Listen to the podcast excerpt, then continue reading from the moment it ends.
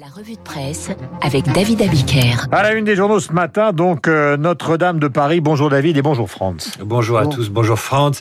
Et oui, de même qu'on rejoignait les cathédrales au Moyen Âge pour y trouver refuge, vos journaux ce matin trouvent l'espoir d'une actualité moins sombre dans la reconstruction de l'édifice. Et le premier, le premier à y voir une métaphore de la résilience et du génie français, c'est évidemment Emmanuel Macron. Nous tiendrons et nous allons rebâtir, lance-t-il dans une interview exclusive aux Parisiens aujourd'hui aujourd'hui en France. Deux ans après, une ferveur intacte. C'est la une de la Croix quand le Dauphiné évoque une résurrection et l'Est républicain un renouveau.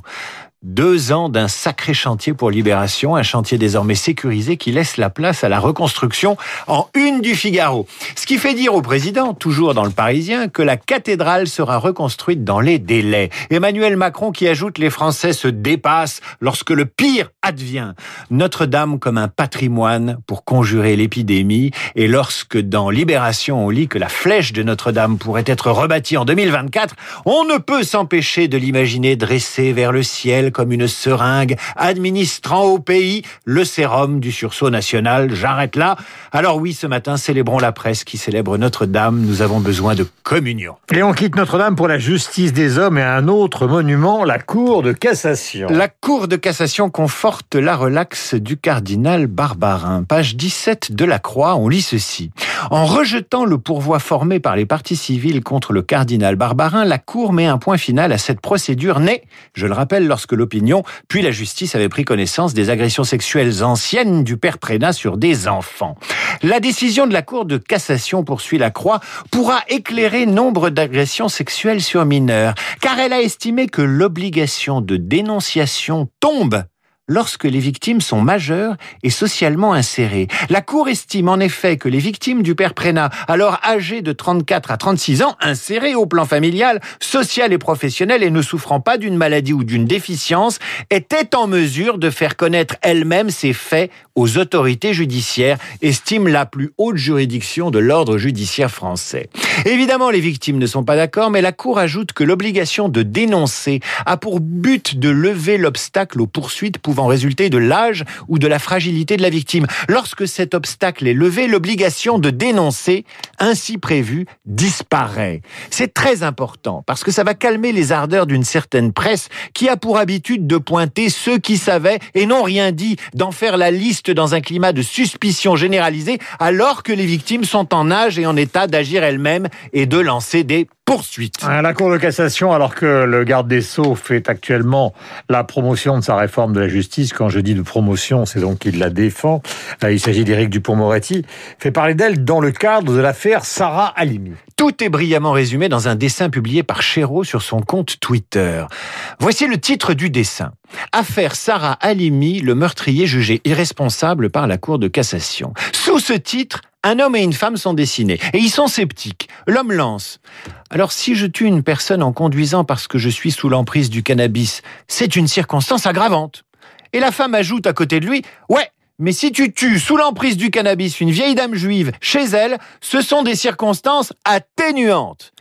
À défaut de résumer la décision de la Cour de cassation, voilà un dessin qui résume le scepticisme, voire la douleur d'une partie de l'opinion et des proches de la victime, et dont le Figaro fait état ce matin. Le Figaro qui résume ainsi l'affaire. Le meurtrier de Sarah Halimi ne sera donc pas jugé. La Cour de cassation a rejeté le pourvoi formé par la famille de la sexagénaire juive, torturée puis défenestrée au cri d'Allah Akbar il y a quatre ans à Paris. Paradoxe, la Cour de cassation a entériné le caractère antisémite du crime, mais a aussi confirmé l'irresponsabilité pénale de Kobili Traoré qui aurait commis les faits lors d'une bouffée délirante aiguë, accentuée par la prise de cannabis. En clair, l'homme n'avait pas sa raison au moment des faits. Il était d'autant plus fragile mentalement qu'il avait fumé. Voilà ce qui fait dire à l'un des avocats de la famille, la Cour de cassation vient d'entériner un petit manuel d'irresponsabilité pénale. Un autre ajoute J'attends avec une joie mauvaise le jour où l'on plaidera cette jurisprudence lorsqu'un conducteur pris d'une bouffée délirante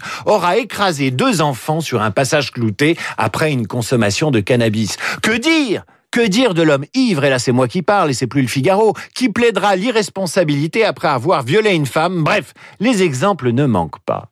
En fait, c'est aussi une affaire d'experts, explique le Parisien. Sur trois experts consultés dans cette affaire, l'un plaide pour la responsabilité pénale, les deux autres estiment que Kobili Traoré ne pouvait imaginer les effets hallucinogènes de sa consommation de cannabis. Et le Parisien le cite Je pensais que j'étais pourchassé par le démon. Voilà une belle excuse à l'horreur.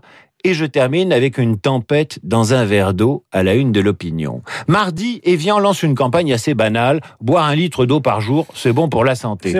Pas de chance, pas de chance. Mardi commençait le premier jour de jeûne du ramadan. Et bien sûr, il ne faut ni boire ni manger une partie de la journée quand on est croyant et qu'on pratique le jeûne. Comme souvent, l'indignation est partie de Twitter. Comment une marque comme Evian a-t-elle pu ignorer la sensibilité de ceux qui jeûnent en journée au nom de leurs croyances et leur mettre sous le nez une telle invitation à rompre le jeûne et à boire un litre d'Evian Déferlante de haine sur le réseau social, d'insultes et de menaces sur Twitter de la part de fidèles qui ne le sont peut-être pas tant que ça. Résultat, Evian s'excuse et Nicolas Bétou de l'opinion s'indigne, provoquant en retour l'indignation d'une partie des usagers du réseau social. L'éditorialiste en tire deux conclusions. À trop vouloir courir derrière le politiquement correct, Danone et les marques qui agissent de cette façon en se prosternant au moindre mouvement des réseaux sociaux se ridiculisent Deuxième leçon, l'épisode traduit la montée de la pression communautariste exercée par une infime minorité à l'encontre de la majorité. Moralité, s'excuser toujours, à s'excuser toujours, on choque plus qu'on ne console, conclut Nicolas Bétou. Et j'ajouterai qu'à tout cela, on préférera bientôt, en 2024, le silence confiné de Notre-Dame de Paris. Et il est 8h39 sur l'antenne de Radio Classique. Dans la perspective de la présidentielle, nous avons décidé de donner la parole hier Pascal Bruckner, aujourd'hui Franz-Olivier Gisbert, à les hommes d'expérience. France a dirigé le Nouvel Observateur, le Figaro, le Point où il est toujours éditorialiste, et d'autres journaux. Et avec le recul qui est le sien, nous allons parler évidemment de la situation politique dans les mois qui viennent, avec évidemment ces bons sondages qui nous confortent ce matin et à la suite de cette revue de presse de David Abiker. Nous sommes en direct et je le disais, Franck ce n'est pas content.